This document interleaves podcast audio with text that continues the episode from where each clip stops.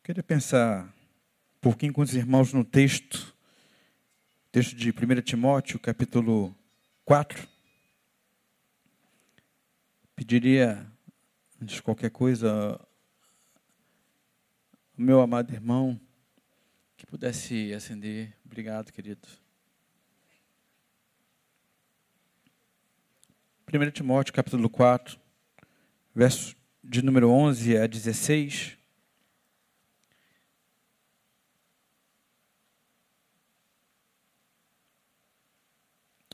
Primeiro Timóteo 4, 11 a 16.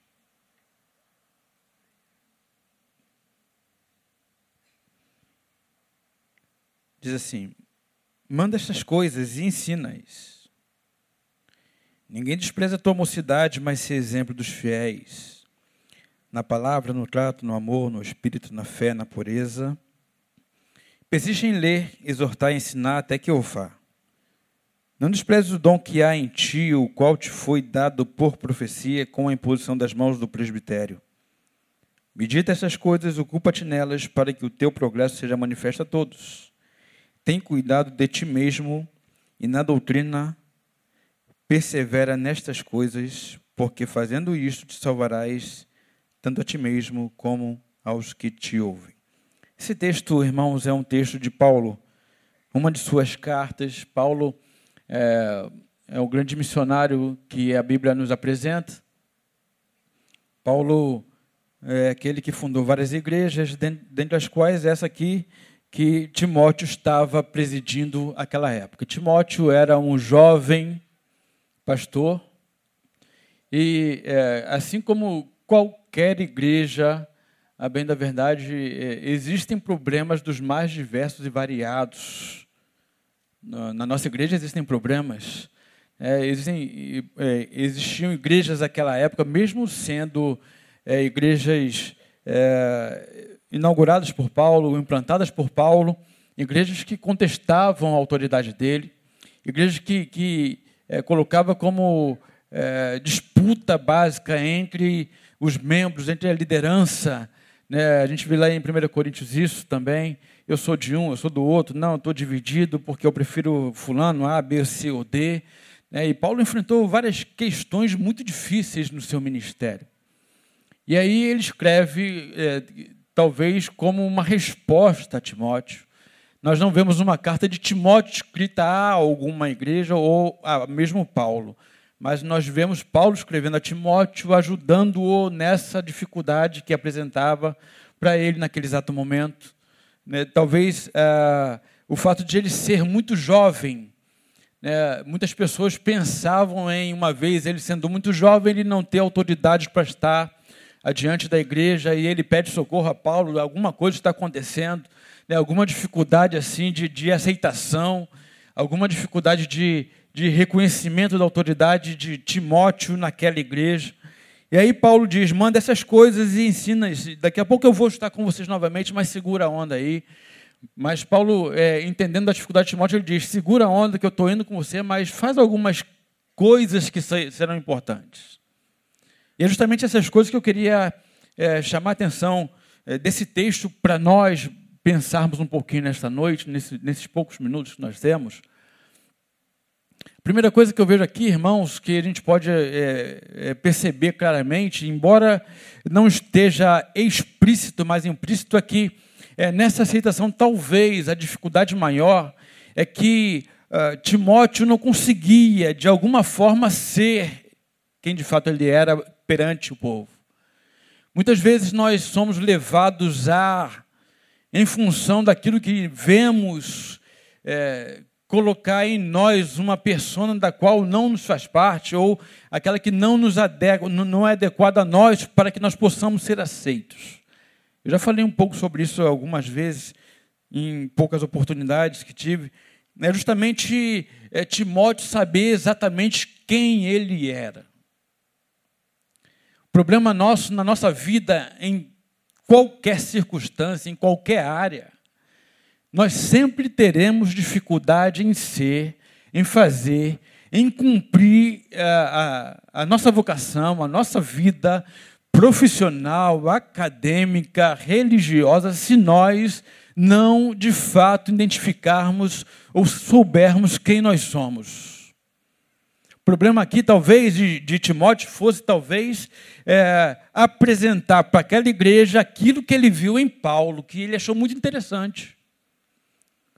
Ele viu Paulo, ele entendeu Paulo como sendo é, o protótipo, o arquétipo da perfeição, ou de um ministro aceito, de, de um homem que conhecia a palavra, que tinha aprofundamento é, no conhecimento não somente é, da Torá, mas de outros conhecimentos judaicos. E ele percebe Paulo se relacionando com aquela igreja. Timóteo, ao estar naquela posição, quem sabe ele tenta desenvolver da mesma forma. E aí, é, isso segue a gente em toda a nossa vida, desde o princípio até a maturidade. A maturidade, portanto, que a gente pode alcançar e deve alcançar na nossa vida é o ponto final dessa questão aqui. Mas e até chegar à maturidade?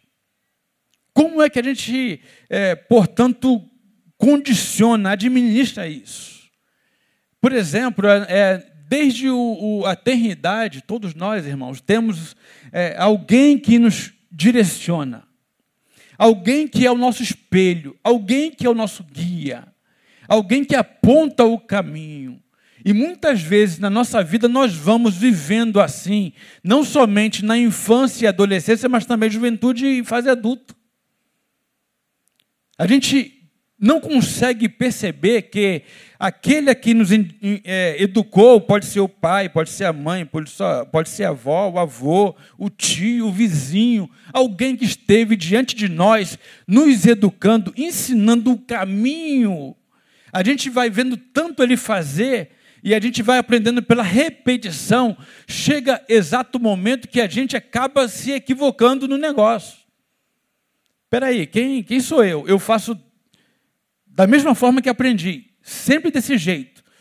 É A, é A, B, B. Os mesmos passos, o mesmo jeito de andar, o mesmo jeito de vestir, o mesmo jeito, o mesmo jeito, e a gente vai se adequando, porque a gente está num processo de aprendizado, portanto, a gente aprende como fazer e a gente vai fazer como aprendeu. Só que chega um momento na nossa vida, é inevitável, que nós teremos que chamar ou responder à chamada da vida. É igual a mesma coisa de falar o seguinte: é, Pedro, presente. Numa classe tem o Pedro, João, Manuel, a Ana, a Maria, a Fernanda, a Fabiana, a Luísa. E numa classe escolar, para que se esteja presente, se tenha presença, que se faça uma prova lá, seja qual for, na vida, portanto, alguém tem que falar presente. A vida, portanto, em algum momento dela, vai chamar a nossa responsabilidade para dizermos presente. Significa aqui, portanto, irmãos, nesse é, texto, que Timóteo talvez estivesse tendo uma crise de identidade. Timóteo, porque é, cresceu aos pés de Paulo, viu Paulo fazendo, viu Paulo pregando, quem sabe talvez naquele momento, ele na direção daquela igreja, ele queria ser ele queria fazer igual. E aí, Paulo vai ensinando a ele, ô Timóteo, ninguém despreza a tua mocidade, a tua juventude. Aqui é, é cronológico mesmo. Timóteo era jovem. Só que é, essa juventude ela pode ser também levada para o lado existencial.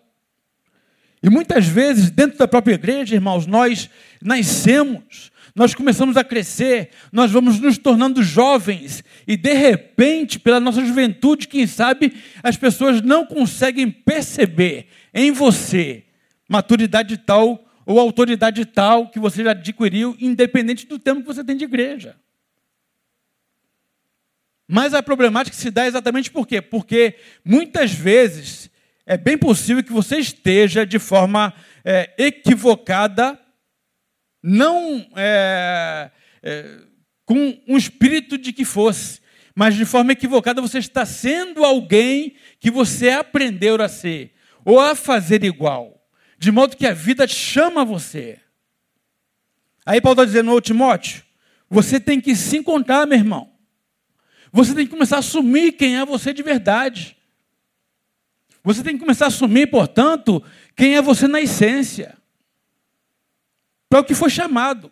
Como foi chamado. O que deve ser feito. Como você vai fazer. Os arquétipos na nossa vida existem sempre. Sempre vão existir.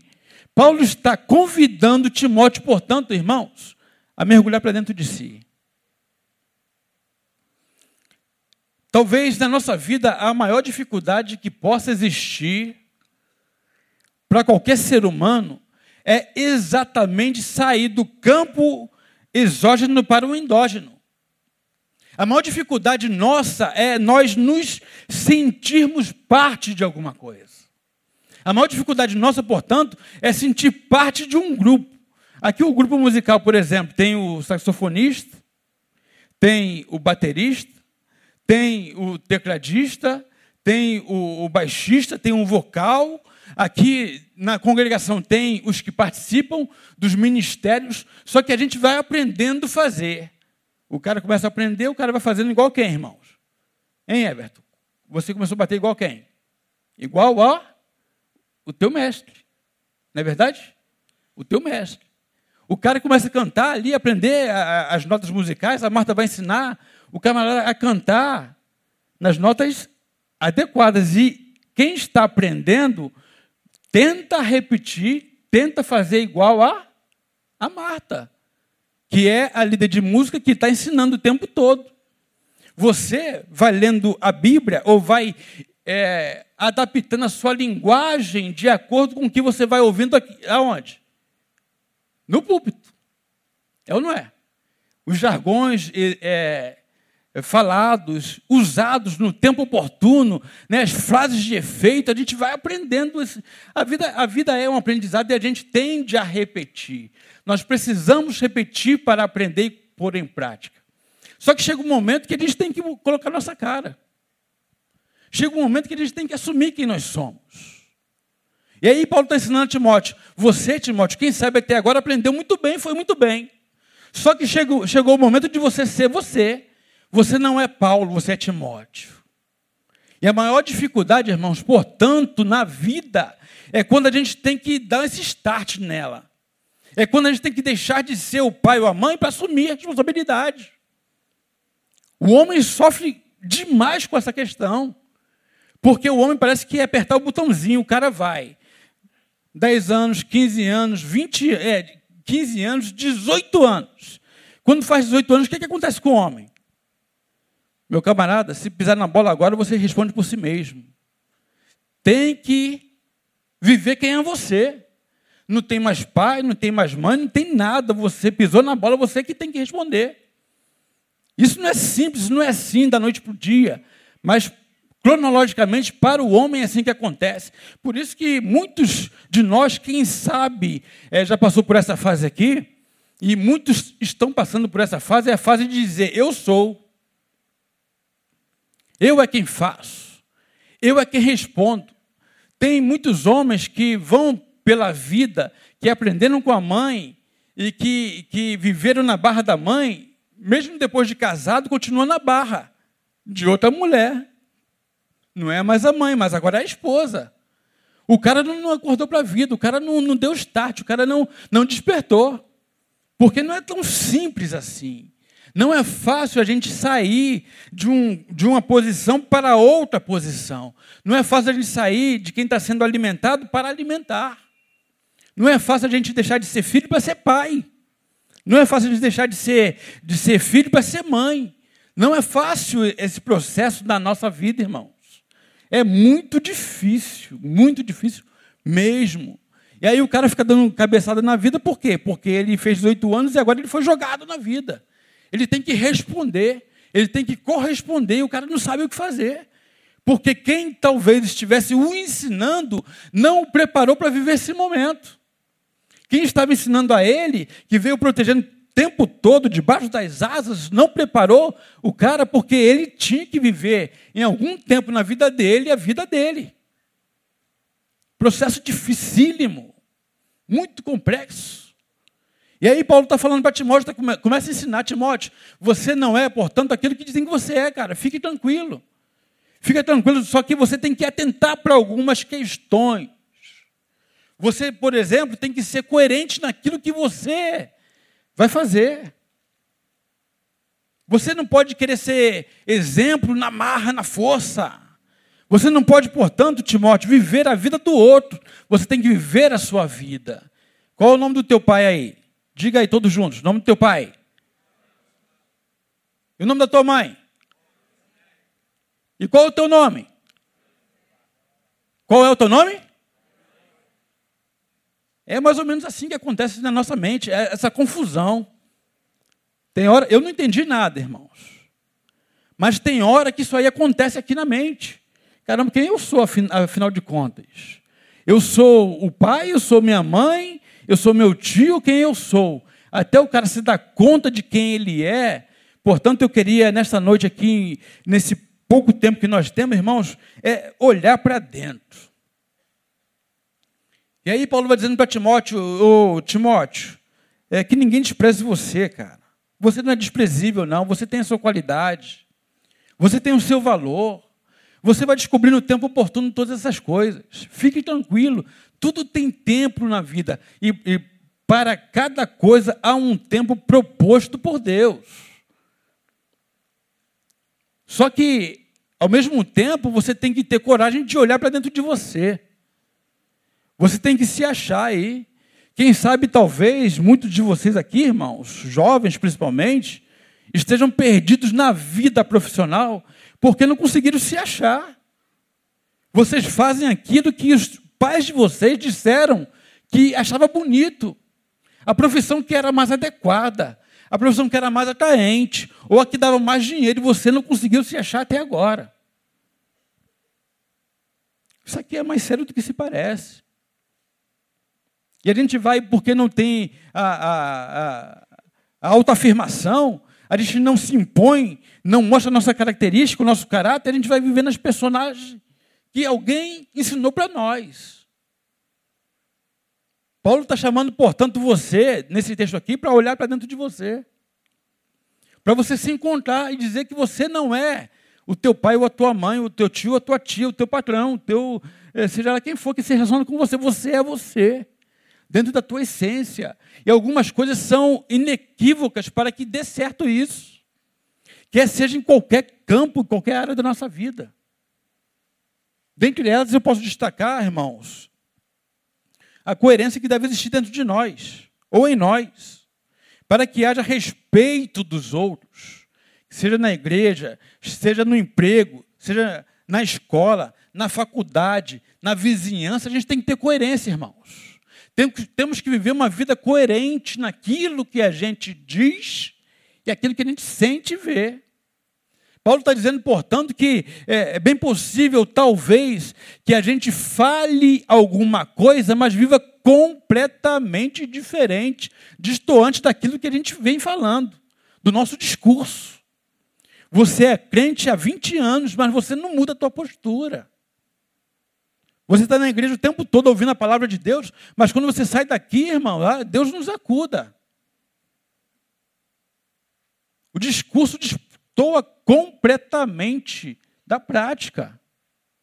E aí Paulo está dizendo o seguinte: existem aquelas questões que saem da essência. Você quer ver uma coisa? Ser exemplo dos fiéis na palavra, no trato, no amor, no espírito, na fé e na pureza. Ele está falando de coisas que são visíveis e de coisas que são invisíveis, inerentes a cada um de nós. Paulo está dizendo, portanto, que nós temos que ter coerência no sentir no produzir. No sentir é aquilo que é invisível, irmão. É aquilo que está dizendo aqui, por exemplo, no amor, no espírito, na fé e na pureza. Ninguém vê essas coisas. Eu estou daqui olhando para vocês, falando com vocês, mas eu não sei exatamente qual é o grau, o nível do amor de vocês por nada. Eu não sei qual é o nível de pureza de vocês. Eu não sei qual é a capacidade de espírito que vocês têm. Eu não sei qual é o jeito que, portanto, que vocês amam, amem alguém. Ou, ou, ou o tanto de fé que vocês têm. Não consigo ver porque essas coisas, essas questões, só Deus pode contemplar. Eu não contemplo. Só Deus pode contemplar. Só que eu posso dizer para vocês que existe um nível estabelecido e esse nível ele aumenta ou diminui de acordo com aquilo que você vai fazendo na sua vida, que ninguém vê. Mas ele fala, portanto, também que a gente não é só endógeno, a gente não é aquilo que a gente sente, a gente não é o invisível tão somente. A gente é também o visível. E tudo quanto a gente faz no visível, no palpável, aqui agora, olhando e vendo, sendo visto, se dá exatamente de acordo com aquilo que é produzido invisivelmente dentro de nós. Então, a capacidade de amar, de, de ter um espírito reto, de ter fé no momento da dificuldade, da adversidade, da pureza com a qual nós vivemos na vida, no relacionamento, nos nossos olhos, naquilo, tudo isso vai produzir em nós, portanto, a segunda parte, que é justamente o que a gente vai produzindo na nossa vida, na palavra e no trato. Paulo, portanto, está dizendo, Timóteo, você tem que ser exemplo. Não esquenta pelo que falam de você. Você não é o que falam de você. Você não se torna o que falam de você. Você vai ser exatamente aquilo que você vai produzir em você e para você dentro de alguma coisa ou dentro de um, de um, um campo onde ninguém pode perceber, onde ninguém pode ler, onde ninguém pode deduzir, onde ninguém pode se envolver, onde somente você vai saber exatamente o que você estará produzindo. E aí, irmãos, é exatamente no produzir ou na prática que nós vamos estar revelando o que está dentro. É o jeito que a gente fala com os nossos irmãos. É a palavra de mansidão que sai da nossa boca. É a, a, a forma é, gentleman de ser, respeitosa de ser, misericordiosa de ser, que vai exatamente determinar o que está dentro de nós. É no trato, é na palavra. É o jeito educado de, de se resolver as questões, as problemáticas da vida. Não é sair atropelando alguém, porque é exatamente no tempo da adversidade. Olha aqui, irmãos, o que eu estou dizendo agora. A gente já ouviu por diversas vezes: a crise faz crescer. Isso é uma verdade. Só que é no tempo da adversidade que de verdade pulula de dentro de nós aquilo que nós somos na essência.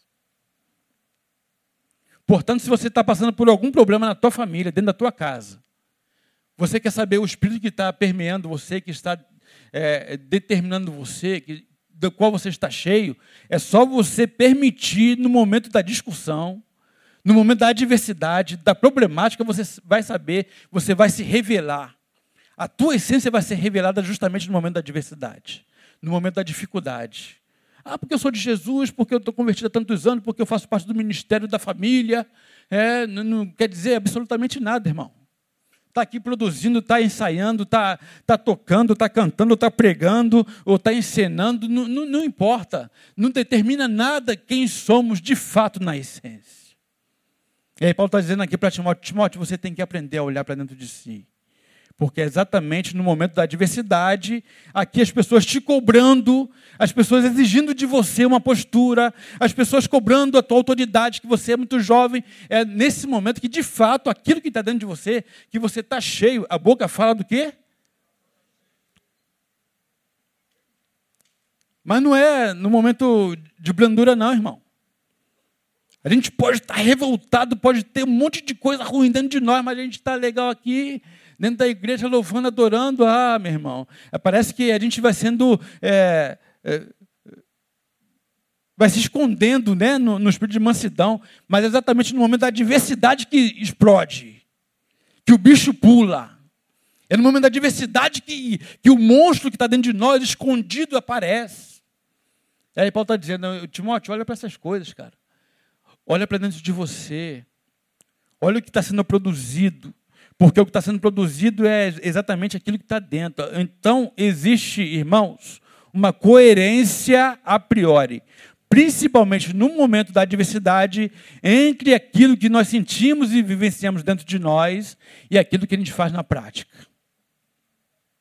É isso que o texto ensina Paulo ensinando a Timóteo como lidar com essa adversidade. Ele vai falando, não desprezeis o dom que é em ti, o qual foi dado por profecia, mas entenda, Timóteo, o momento da maturação nem sempre é o mesmo para todo mundo. Existem pessoas que amadurecem de forma muito rápida, existem pessoas que amadurecem de forma lenta. É exatamente como acontece com cada criança. Uma criança fala primeiro, ou a outra anda primeiro, e aí fica aquela competitividade enorme sempre dos pais que têm crianças da mesma idade. A minha está andando, e a tua? Não, a minha não, a minha está falando, e a tua? E aí fica nessa coisa, irmãos, sabe de uma coisa? Cada um tem um tempo, cada um é singular.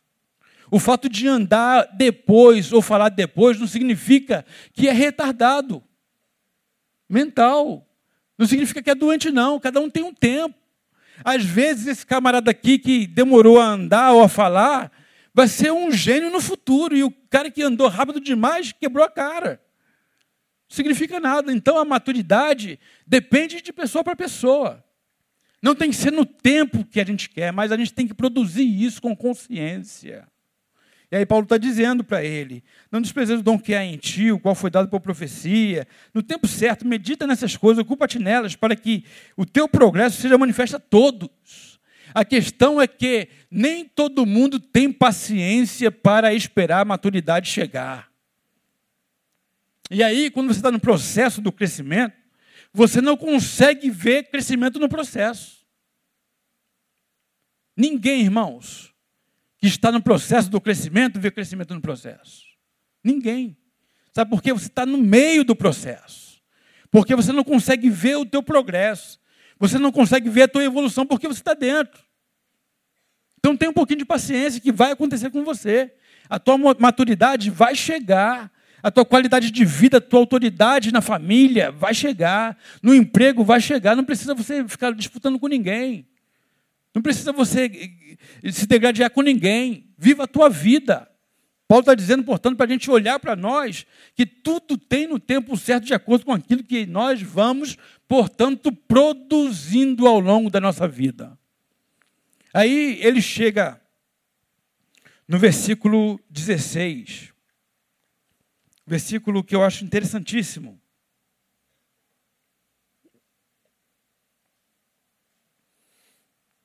É que geralmente nós olhamos sempre para fora. Alguém é nossa referência. Nós queremos chegar a algum lugar, portanto, ou em alguém, nós colocamos esse alguém ou lugar como referência e nós partimos daqui para lá.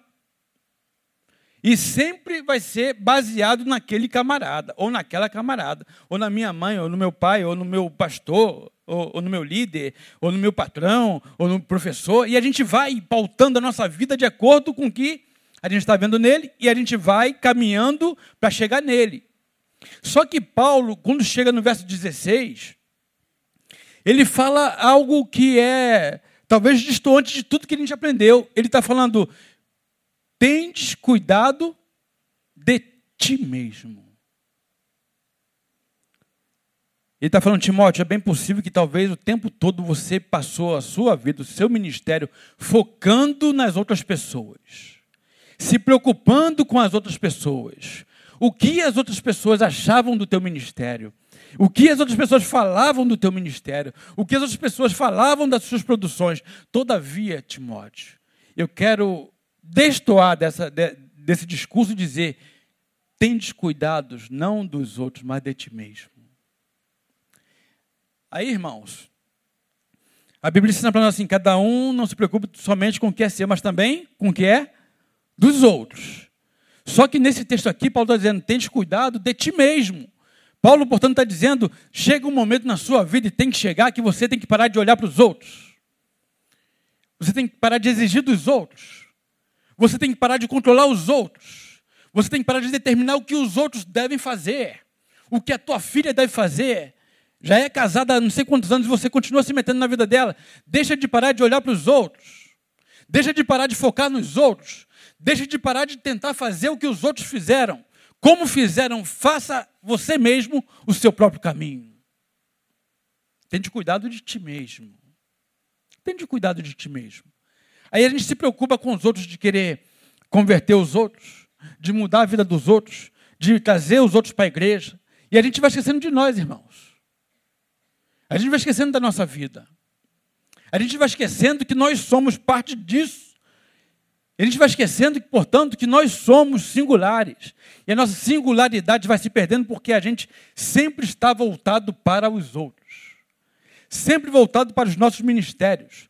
Sempre voltado para aquilo que vamos produzir sempre voltado para aquilo que nós vamos fazer como organização, sempre voltado para, para é, o trabalho de equipe lá na, na academia, lá, lá no, no, na, no seminário, lá no, no nosso emprego. E ele está sempre pensando nos outros, sempre querendo modificar os outros, moldar os outros, julgar os outros, condenar os outros, apontar o dedo para os outros, e os outros, e os outros, e os outros.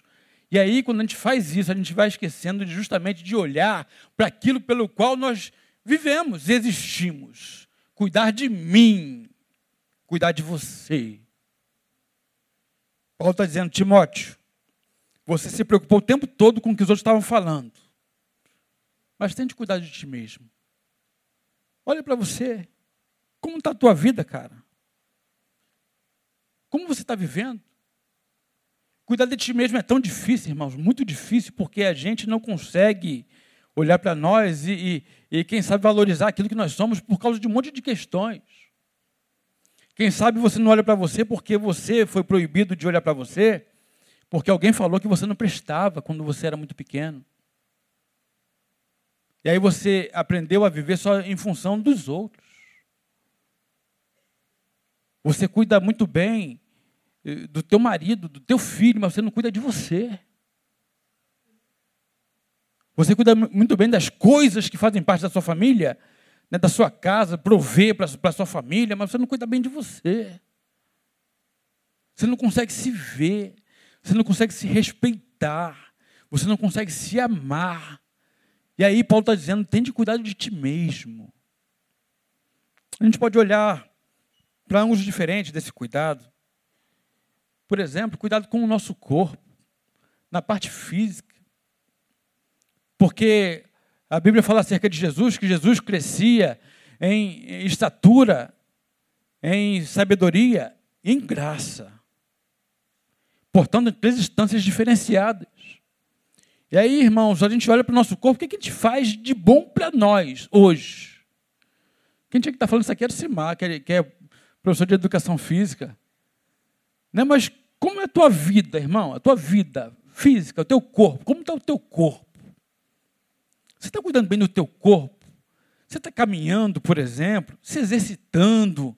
Você está procurando modificar, sair do sedentarismo, né, cuidar melhor de si mesmo, né, para estar uma vida, uma vida mais saudável? Está tão difícil, irmãos. Você está fazendo regularmente os seus exames que devem ser feitos ao longo da vida? Está né, tá, tá fazendo o Papa Nicolau, as mulheres fazendo mamografia, os homens estão fazendo aí os exames que, que são é, inerentes aos homens. Como que está a tua vida, irmão? Será que você está cuidando bem da tua alimentação? Ou, ou você vive uma vida desregrada? Né, você vive uma vida da, daquelas que só quer beber, comer, beber, comer e deitar, não se levantar, mas deitar. Né? A gente tem que pensar nisso. O que a gente está fazendo com, com o nosso corpo? Que é templo do Espírito Santo de Deus, deve ser cuidado. Ah, não, estou muito bem, vou para a igreja e está tá tudo resolvido. Não está, não, irmão. O corpo precisa de, de, resposta, precisa de investimento, senão ele dá um piripaque. Senão ele para de funcionar, não adianta nada. Não, pastor, não posso, não tem como parar, porque se eu parar, a empresa para, não para, não, irmão. Se você morrer, saiba que alguém vai ocupar o teu lugar. Pode ter certeza disso. Cuide bem de ti mesmo. Olhe para você. Não dá para fazer uma academia, não, dá uma caminhada pelo menos. Vai a pé um dia. Né? Sei lá, procura alternativas. Procure alguém que possa orientar vocês melhor. Né? Procure um personal que possa te, te dar uma base. Ele, já falei de Josimar, Josimar sabe um monte mais, está tá caminhando com os pastores aí, botando os pastores para andar, né? Falta-me vergonha na cara, reconheço. Estou falando para nós, irmãos. Mas é isso que acontece, a gente, a gente vai esquecendo. A gente vai só investindo naquilo que está fora.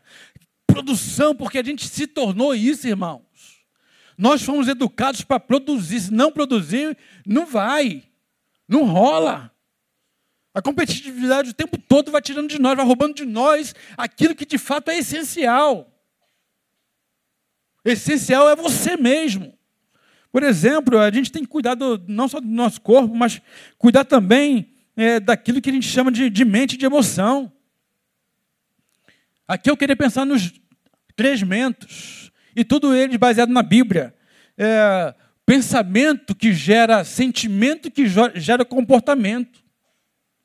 Pensamento que gera sentimento que gera comportamento.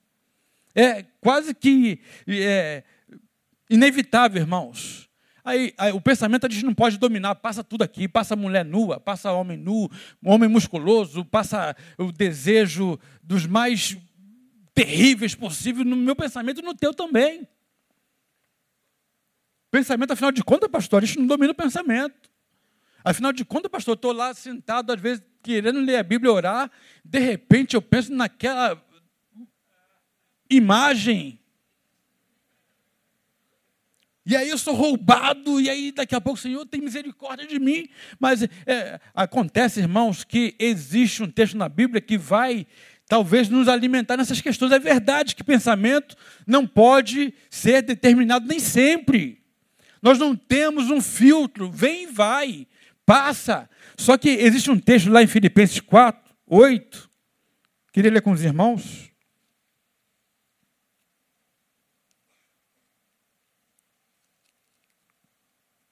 4, 8. Quanto ao mais, irmãos, tudo que é verdadeiro, tudo que é honesto, tudo que é justo, tudo que é puro, tudo que é amável, tudo que é de boa fama, se há alguma virtude e se há algum louvor nisso, de modo que nós, de fato, não podemos determinar o que vai passar, o que não vai passar, em termos de vir ou ir, em termos de filtragem, Todavia, nós podemos direcionar os nossos pensamentos. Tudo que vem do alto, tudo que é puro, tudo que é amável, se vale a pena, a gente tem que estar pensando, irmãos. Tem que pensar em pôr em prática aquilo que você está ouvindo hoje. O pensamento, portanto, é, o nosso sentimento vai ser de acordo com o pensamento que nós nutrimos. A gente pode não decidir o que vai ser passado, mas a gente pode decidir o que vai ficar. E o nosso sentimento, exatamente, ele é enxertado, ele é alimentado pelo pensamento.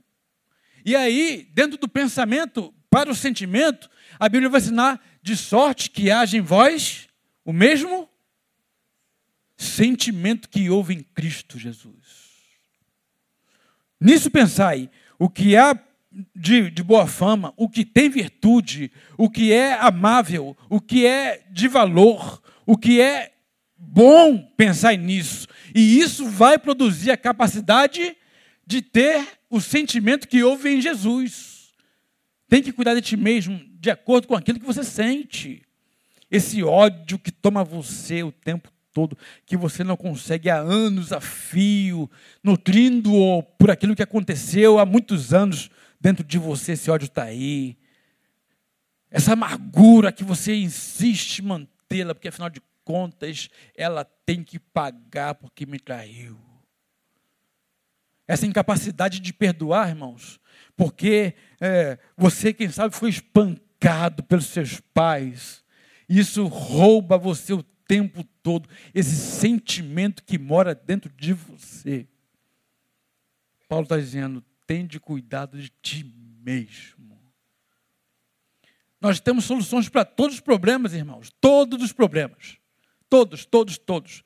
O problema que você pensar, você tem solução na vida do outro. Como é fácil resolver o problema dos outros. Como é fácil orientar os outros. Como é fácil você no gabinete sentado ouvindo, não faça isso, tenha mais compaixão dele, ame mais ela, tenha mais misericórdia, ande duas milhas, dê a tua capa, vire o outro rosto. Como é fácil, irmãos. Na vida do outro, fora, agora dentro, na tua vida, nos teus relacionamentos, como é que essas questões são trabalhadas? Essa competitividade velada, sentimento de competição, de, de superação. Vou superar ela porque ela não pode ganhar mais do que eu. Não, porque ele não me dá aquele casaco que eu quero, aquele sapato que eu vi, aquela bolsa tão maravilhosa. E aí vem essa competição, esse sentimento se degradando e às vezes veladamente, mas é justamente aquilo que é velado que vai destruindo. Porque é exatamente o cupim que a gente não vê que vai comendo as bases sentimentos que nós é, vamos sendo roubados de nós mesmos porque nós não nutrimos pensamentos bons, portanto não teremos sentimentos bons. E o sentimento inevitavelmente vai nos impulsionar para os comportamentos. Tudo que a gente vai ter para oferecer será exatamente aquilo que a gente sente. Tudo que a gente vai ter, portanto, na nossa relação, irmãos, quer seja na igreja ou em casa ou na vizinhança, na nossa vida, será exatamente de acordo com aquilo que a gente pensa, com aquilo que a gente sente e será o nosso comportamento. E Paulo está dizendo para Timóteo: Timóteo, tende cuidado de ti mesmo, meu filho. Porque para que as coisas aconteçam, você faça as coisas acontecerem a contento, é necessário que você esteja saudável. No corpo, nas emoções e no espírito, irmãos no espírito. A gente sabe muito bem que a nossa vida espiritual não é uma vida adequada. Nosso pastor sempre falou daqui por diversas vezes. Nós sabemos que não buscamos como deveríamos buscar. E os dias são maus cada vez mais, irmãos, cada vez mais. Não adianta depender da espiritualidade do outro. No tempo da diversidade, não adianta chamar pastor A, B ou C, D. Não adianta chamar presbítero, irmã de oração, não adianta. Quem vai ter que enfrentar essas questões são vocês. Sou eu lá no meu travesseiro, sozinho. E se eu não tenho uma base sólida, formatada em mim, não vou resistir no dia mal. É muito claro e simples assim, irmão. Quando você está tá na guerra, não adianta. Na madrugada lá, com a insônia, não adianta. Quando tem uma manifestação demônica, não adianta, irmãos. Não adianta, não. Você vai ter que correr mesmo. É assim que a maioria faz. A maioria dos crentes foge mesmo, passa longe. Se ouviu que tem um, um, uma possessão, o cara sai voado para não chamar, para não passar vergonha. Porque ele não tem concepção nenhuma de que não é ele quem vai fazer as coisas acontecerem. Mas o medo é tão grande porque ele sabe do que tem dentro de si mesmo, que ele foge. Nossa vida espiritual, irmãos, tem que ser cuidada, cultivada. Nós temos que aprender a caminhar, foi o que eu falei, da maturidade. Que cada um tem um nível, cada um tem um ritmo, mas tem que chegar nela. Paulo vai dizer: à medida da fé que já chegaste, nela prosseguiste. Só que a gente estagnou, parou, não passa daqui, não passa por quê, irmãos? De quem é que a gente depende, irmãos? De que tipo de palavra a gente depende, irmãos? O maior deles é a herança deles. Estão vendo? E aí os nossos filhos vão fazer o quê? Vão olhar para os nossos exemplos. Mas olha aqui, eles vão olhar para os nossos exemplos, irmãos, mas nós temos que ter a plena consciência de que somos exemplos para eles até determinado momento, porque a gente tem que prepará-los para viver a própria vida. Assim é. Não temos que criar filhos doentes por nós. Filhos super dependentes que não conseguem decidir nada na vida. Filhos que vão se esborrachando por causa de quê? Por causa do, da falta do cuidado de, de si mesmo. E aí Paulo está dizendo, tende cuidado, Timóteo, de ti mesmo. Não sei, meu irmão, como está a tua vida. Eu não sei como, o que você tem feito dela. Eu não sei qual é o teu parâmetro. Não sei qual é o teu foco, mas eu queria dizer para você, em nome de Jesus, que o Senhor seja o teu foco maior e, em segundo lugar, você mesmo. Jesus ensinou isso de forma tão simples. A gente aqui não sabe aplicar. Amar a Deus sobre todas as coisas e ao próximo. A gente só pode dar o que a gente tem, irmãos. Paulo está dizendo isso aqui para Timóteo. Timóteo, Você está tão preocupado com o que estão dizendo de você. Saiba, seja, viva, construa, porque quando você tiver que dar, no tempo certo você vai dar porque você tem para dar, porque você investiu em você. Deus possa nos abençoar nesta noite, que você possa voltar para sua casa, para sua relação, para suas relações, para seus afazeres, sabendo que antes de qualquer coisa, você tem que ter cuidado de ti mesmo. Se você não cuidar de ti mesmo, ninguém vai cuidar. Aí você vai ser um saco vazio, que não vai parar em pé. Você vai ser um protótipo, você vai ser um arquétipo tão somente. Porque não vai ter essência, não vai ter enxerto, não vai estar cheio da graça, não vai estar cheio de emoções saudáveis, não vai estar cheio, não, não de gorduras que, que vão é, contaminando cada vez mais o teu organismo, mas aquela é, aquele colesterol saudável que todos nós temos que ter para combater o mal.